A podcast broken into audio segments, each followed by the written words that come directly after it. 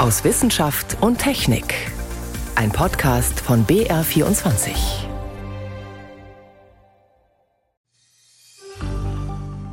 Das Eis schmilzt, der Meeresspiegel steigt. Das wissen wir alles.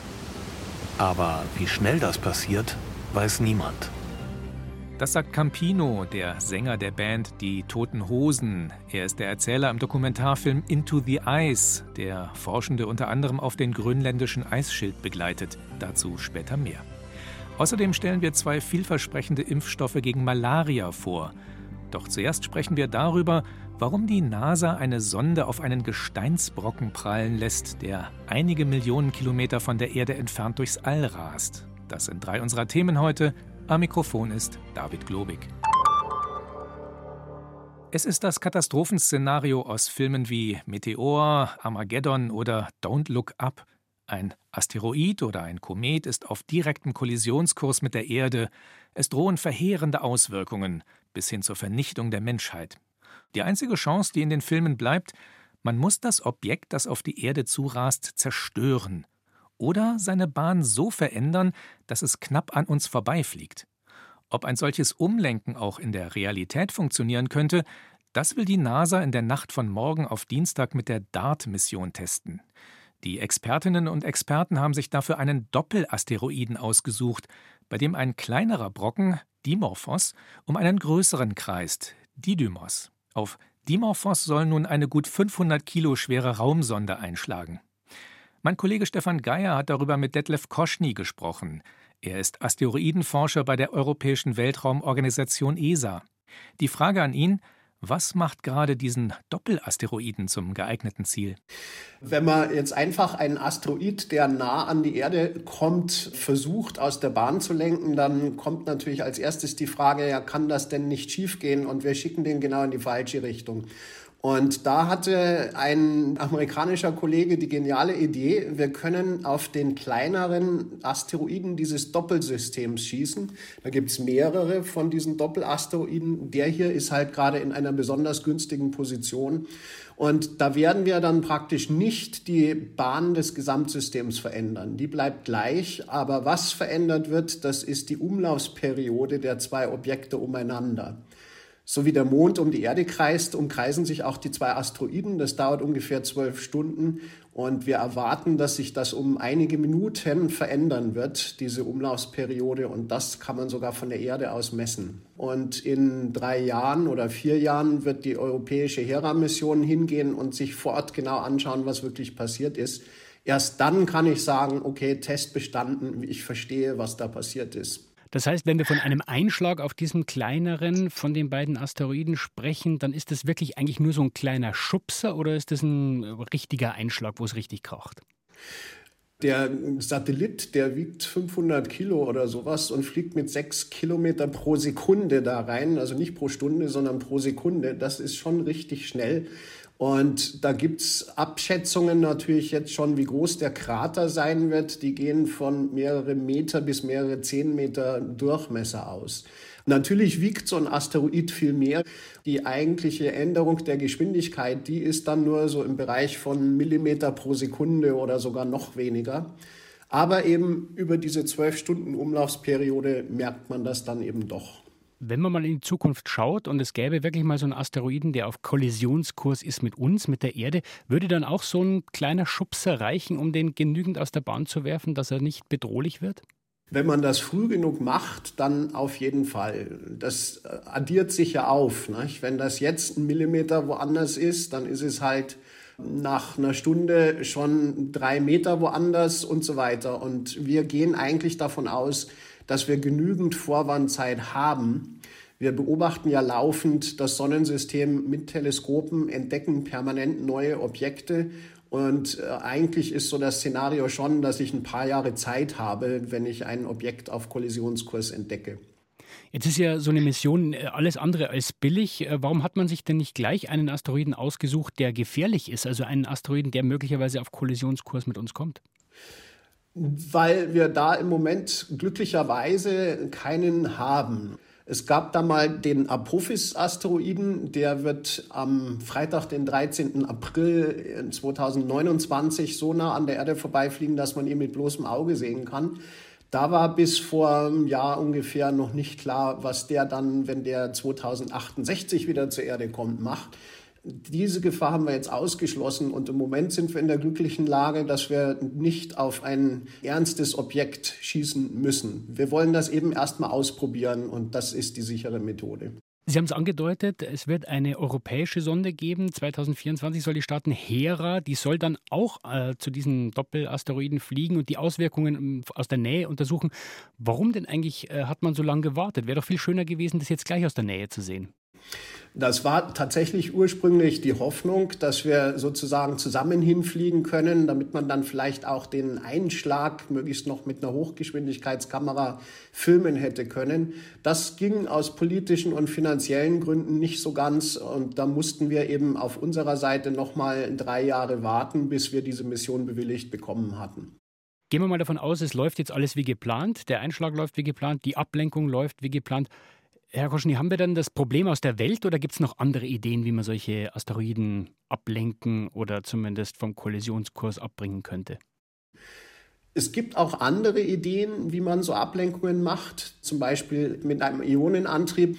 Und da nimmt man ein Ionentriebwerk, was es schon seit den 60er Jahren gibt, und bläst praktisch auf den Asteroiden drauf und dann schiebt man den langsam weg. Das kann man sich auch vorstellen. Das dauert Jahre, aber das ist eben, wo wir davon ausgehen, dass wir sowas machen können. Es gibt auch noch ein paar andere Szenarien, zum Teil doch dann wieder sehr Science-Fiction-mäßig. Das, was wirklich am einfachsten ist, das ist dieser kinetische Impactor, den wir jetzt ausprobieren. Wie man einen Asteroiden ein wenig aus seiner Bahn schubsen will. Stefan Geier hat darüber mit dem Asteroidenforscher Detlef Koschny gesprochen. Bilder vom Anflug der Sonde auf Dimorphos sollen übrigens bis kurz vor dem Aufprall im Internet gestreamt werden. Wenn man als Tourist in Malaria-Gebiete reist, dann kann man sich relativ gut gegen die Infektionskrankheit schützen, mit Mückennetzen zum Beispiel, und indem man prophylaktisch bestimmte Medikamente einnimmt. Doch wehe, man kann sich so etwas nicht leisten, in den ärmeren Gegenden der Welt und besonders auf dem afrikanischen Kontinent gehört Malaria zu den häufigsten Todesursachen. 200 Millionen Menschen erkranken jährlich weltweit. Ungefähr 600.000 sterben daran. Drei Viertel davon sind Kinder unter fünf Jahren. Schon seit langer Zeit wird deshalb an einem Impfstoff gegen Malaria geforscht. Nach Jahrzehnten scheint sich jetzt endlich ein Erfolg abzuzeichnen. Mit zwei Präparaten, eines vom britischen Unternehmen GlaxoSmithKline, das andere von der Universität Oxford. Johannes Rostäuscher berichtet. Ein Säugling aus Burkina Faso im bunt gestreiften T-Shirt bekommt eine Spritze in den Oberschenkel, knapp unterhalb der Windel. Die Mutter hält das Kind schützend im Arm und gleichzeitig fest im Griff, damit es sich auch pieksen lässt.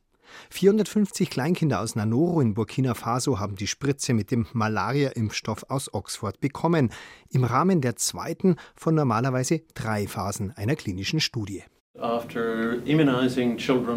Wir haben Kinder ab dem Alter von fünf Monaten immunisiert mit drei Dosen im Abstand von jeweils einem Monat. Und wir haben eine Effektivität von 77 Prozent erreicht. Aber wir wussten, dass die Antikörper, die nach der Impfung gebildet wurden, wieder weniger werden. Deswegen haben wir nach einem Jahr nochmal geimpft, einen Booster gesetzt. Und jetzt, nach insgesamt zwei Jahren, ist der Impfschutz immer noch genau 75 Prozent sagt Adrian Hill. Er ist Direktor des renommierten Jenner-Instituts der Uni Oxford für Impfstoffforschung und hat R21, so heißt das neue Präparat, mitentwickelt. 77 Prozent beträgt der Impfschutz im Durchschnitt. Das ist ziemlich viel. Sehr aufregend findet Adrian Hill die Ergebnisse. Den gleichen Ausdruck benutzt auch seine Mitarbeiterin Marine Datu. Sie ist aus ganz persönlichen Gründen zusätzlich motiviert, einen Impfstoff gegen Malaria zu finden. Meine Familie stammt aus Ostafrika. Meine Eltern und ich, wir haben alle unter Moskitonetzen geschlafen. Ich habe ständig Antimalaria-Medikamente bekommen, egal wie schrecklich sie geschmeckt haben. Meine Mutter hat sie in Honig getaucht, damit ich sie esse. Ich habe natürlich viele Kinder gesehen, die an Malaria gestorben sind, was mich sehr aufgewühlt hat. Sie alle haben auch diese Möglichkeiten, sich zu schützen. Aber die sind halt nicht gut genug. Und dann kriegen die Kinder Malaria und sterben dran. Für R21 läuft bereits die nächste entscheidende Runde. Die dritte Phase der klinischen Prüfung, diesmal mit 4800 Kindern. Wenn sich die Ergebnisse aus der zweiten Phase bestätigen, wäre das ein ziemlicher Durchbruch. Die WHO hat als Ziel für einen möglichen Malaria-Impfstoff 75 Prozent Wirksamkeit ausgegeben. R21 wäre der erste, der nicht nur in die Nähe dieser Zahl kommt, sondern sie sogar übertrifft. Vielversprechend nennt Peter Kremsner, Chef der Tropenmedizin der Universität Tübingen, das Ergebnis der Oxforder Kollegen. Er ist gerade selbst in Afrika. Ja, die Ergebnisse aus Burkina Faso sind sehr interessant, sind auch vielversprechend. Aber Kremsner schränkt ein wenig ein. Es handelt sich jetzt um diesen R21-Impfstoff, der allerdings auch nichts anderes ist als der RTSS-Impfstoff, den wir ja schon alle, unter anderem auch dieses Zentrum aus Burkina Faso, vor 10 bis 15 Jahren getestet haben. Der neue Impfstoff aus Oxford ähnelt nämlich weitgehend einem Impfstoff, den unter anderem die Firma GlaxoSmithKline entwickelt hat, getestet auch von den Wissenschaftlern um Peter Kremsner. Der GlaxoSmithKline-Impfstoff heißt nicht R21 wie der aus Oxford, sondern RTSS. Und er ist bereits wesentlich weiter in der Zulassung, hat schon die dritte klinische Phase hinter sich. Und auch noch eine weitere Untersuchung mit insgesamt 800.000 Probanden. Da wurde untersucht, ob der Impfstoff auch unter alltäglichen, sozusagen Feldbedingungen in Afrika einsetzbar ist. Ergebnis positiv. Allerdings bietet der ältere, der RTSS, weniger Schutz. Im ersten halben Jahr 60 bis 70 Prozent, dann sinkt er auf 30. Aber auch ein 30-prozentiger Schutz kann Hunderttausende Menschen retten. Diese Ergebnisse sind vor kurzem jetzt fertig geworden. Daraufhin hat die Weltgesundheits Organisation eine Präqualifikation ausgesprochen, was normalerweise dazu führt, dass sehr bald auch dann afrikanische Länder diesen Impfstoff zulassen werden. Aber meines Wissens ist das bis heute in keinem Land noch geschehen. Aber ich nehme an, dass es demnächst soweit sein wird. Seit mehr als 50 Jahren wird versucht, einen Impfstoff gegen Malaria zu entwickeln. RTSS und R21 dürften jetzt die ersten sein, die tatsächlich auf den Markt kommen. Und hofft Marine Tattoo, jedenfalls für R21, große Wirkung entfalten werden. Sie hören BR24 am Sonntag aus Wissenschaft und Technik. Heute mit David Globig.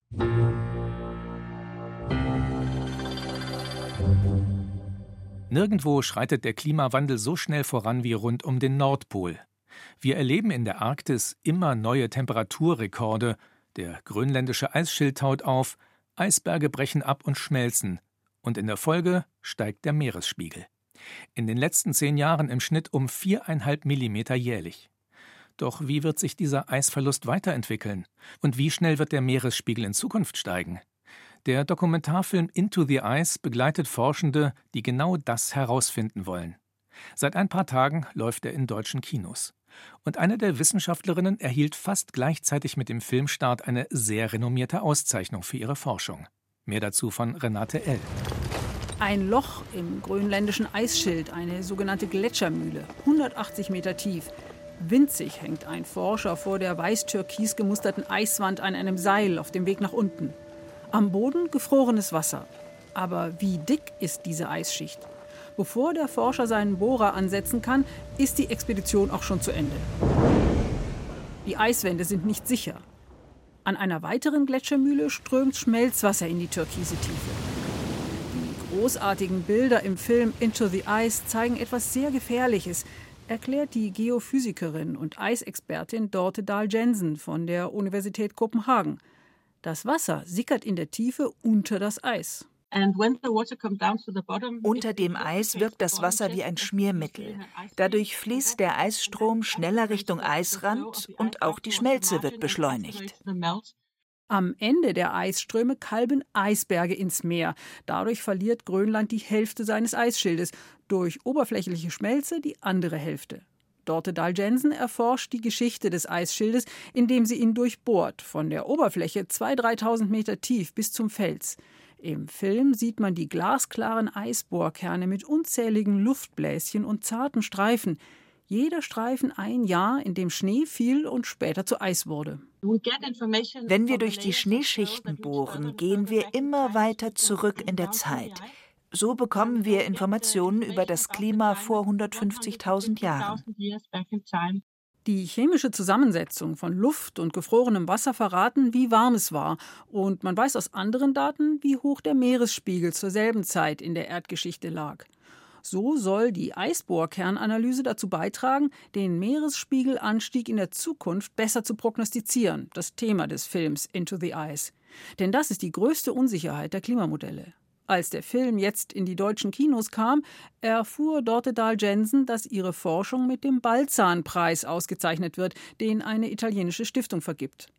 Die mit 770.000 Euro dotierte Auszeichnung, davon die Hälfte für neue Forschungsprojekte, teilt sie sich mit Hans Urlemanns, Gletscherforscher an der Universität Utrecht. Er hat als erster Glaziologie und Meteorologie zusammengebracht, um eine andere wichtige Frage zu beantworten. Wie viel Eis schmilzt durch die Klimaerwärmung? Wie viele Zentimeter pro Grad? Die Antwort liefern Wetterstationen auf Gebirgsgletschern und dem grönländischen Eisschild. Wetterstationen für die harschen Bedingungen auf dem Eis sind eine Herausforderung. Man kommt mit dem Hubschrauber, hat zwei Stunden Zeit und dann muss alles für ein Jahr funktionieren. Wir haben um 1990 damit angefangen, als es neue technische Mittel gab, die das überhaupt ermöglichten. Zum einen Batterien, die auch bei sehr großer Kälte funktionieren, zum anderen Halbleiter-Datenspeicher. Früher arbeiteten Wetterstationen mit Magnetbändern, aber in der Kälte geht alles Mechanische kaputt. Die Wetterdaten, Temperatur, Sonneneinstrahlung, Feuchtigkeit usw. So kombiniert mit der Eisschmelze am selben Ort liefern wichtige Daten für Prognosemodelle, ebenso wie Dorte Dahl Jensens Blick in die Klimageschichte. Der hochdotierte Balzanpreis, die Summe kommt dem Nobelpreis nahe, ist eine prominente Auszeichnung für die Forschung zu Eisschmelze und Meeresspiegelanstieg. Gleichzeitig verschafft der Dokumentarfilm Into the Ice ihr Aufmerksamkeit außerhalb der Wissenschaft. Erzähler der deutschen Fassung ist Campino von den Toten Hosen. Das Eis schmilzt, der Meeresspiegel steigt. Das wissen wir alles. Aber wie schnell das passiert, weiß niemand. 40 Prozent der Weltbevölkerung lebt am Meer und 230 Millionen Menschen leben derzeit unter einem Meter über dem Meeresspiegel. Wir haben keine Ahnung, wie hoch wir die Dämme in Zukunft bauen müssen oder wie die Ufer aussehen sollten. Vor der Kulisse großartiger Bilder vom Eis und der mitunter gefährlichen Forschung in Grönland verengt der Film die Komplexität des Klimawandels auf ein Thema, das man nach diesen Bildern wohl kaum wieder vergessen kann. Renate L. über den Film Into the Ice.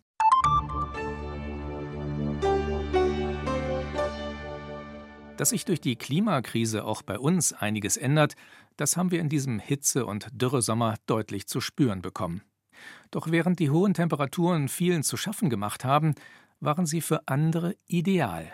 Wenn zum Beispiel das Wasser in den Seen 22 bis 24 Grad warm ist, fühlen sich dort Tiere besonders wohl, die man da gar nicht vermutet.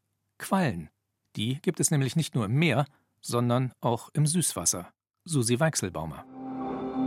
Fische, Krebse, Egel, Schlangen. Badende in Bayerns Seen sind einiges mitschwimmende Getier gewohnt. In diesem Sommer tauchen beim Baden aber häufig auch andere auf, ob im Hasselfurter Weiher bei Landshut oder im Weicheringer See bei Ingolstadt. Zwei Zentimeter große, nahezu durchsichtige Schirmchen mit hauchdünnen weißen Fädchen dran wogen mit im Wasser, leise, elegant. Ungiftig, die Nesseln sind zu filigran, um uns zu brennen. Trotzdem, nicht anfassen, sagt Sabine Giesler. Sie ist Evolutionsökologin an der Ludwig-Maximilians-Universität München. Die bestehen natürlich einen großen Anteil aus Wasser, 99 Prozent. Also wenn man die anpackt, dann sind die gleich zerdrückt. Daheim im Gurkenglas oder in der Badewanne schweben Chinaquallen nicht lange herum. Sogar im Labor, wenn wir die im Aquarium halten und auch mit Aquarienpumpen mit Sauerstoff versorgen, schaffen wir das nicht länger als vier bis fünf Wochen. Chinaquallen mögen ihre Freiheit. Tatsächlich leben sie im Medusenstadium, also in der bekannten Quallenform mit Schirmchen und Tentakeln, eh nicht länger als ein paar Wochen. Der Begriff Qualle bezeichnet den letzten Lebensabschnitt.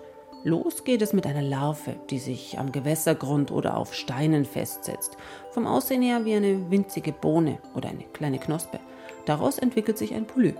Der ähnelt einer Koralle mit zarten Fäden, die mit der Wasserbewegung winken.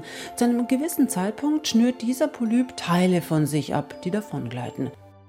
Aber die Chinaqualle kennt noch weitere Zustände und die sind ideal für die Reise in andere Gewässer, ob angeheftet an einen Schiffsrumpf oder per Vogelflug.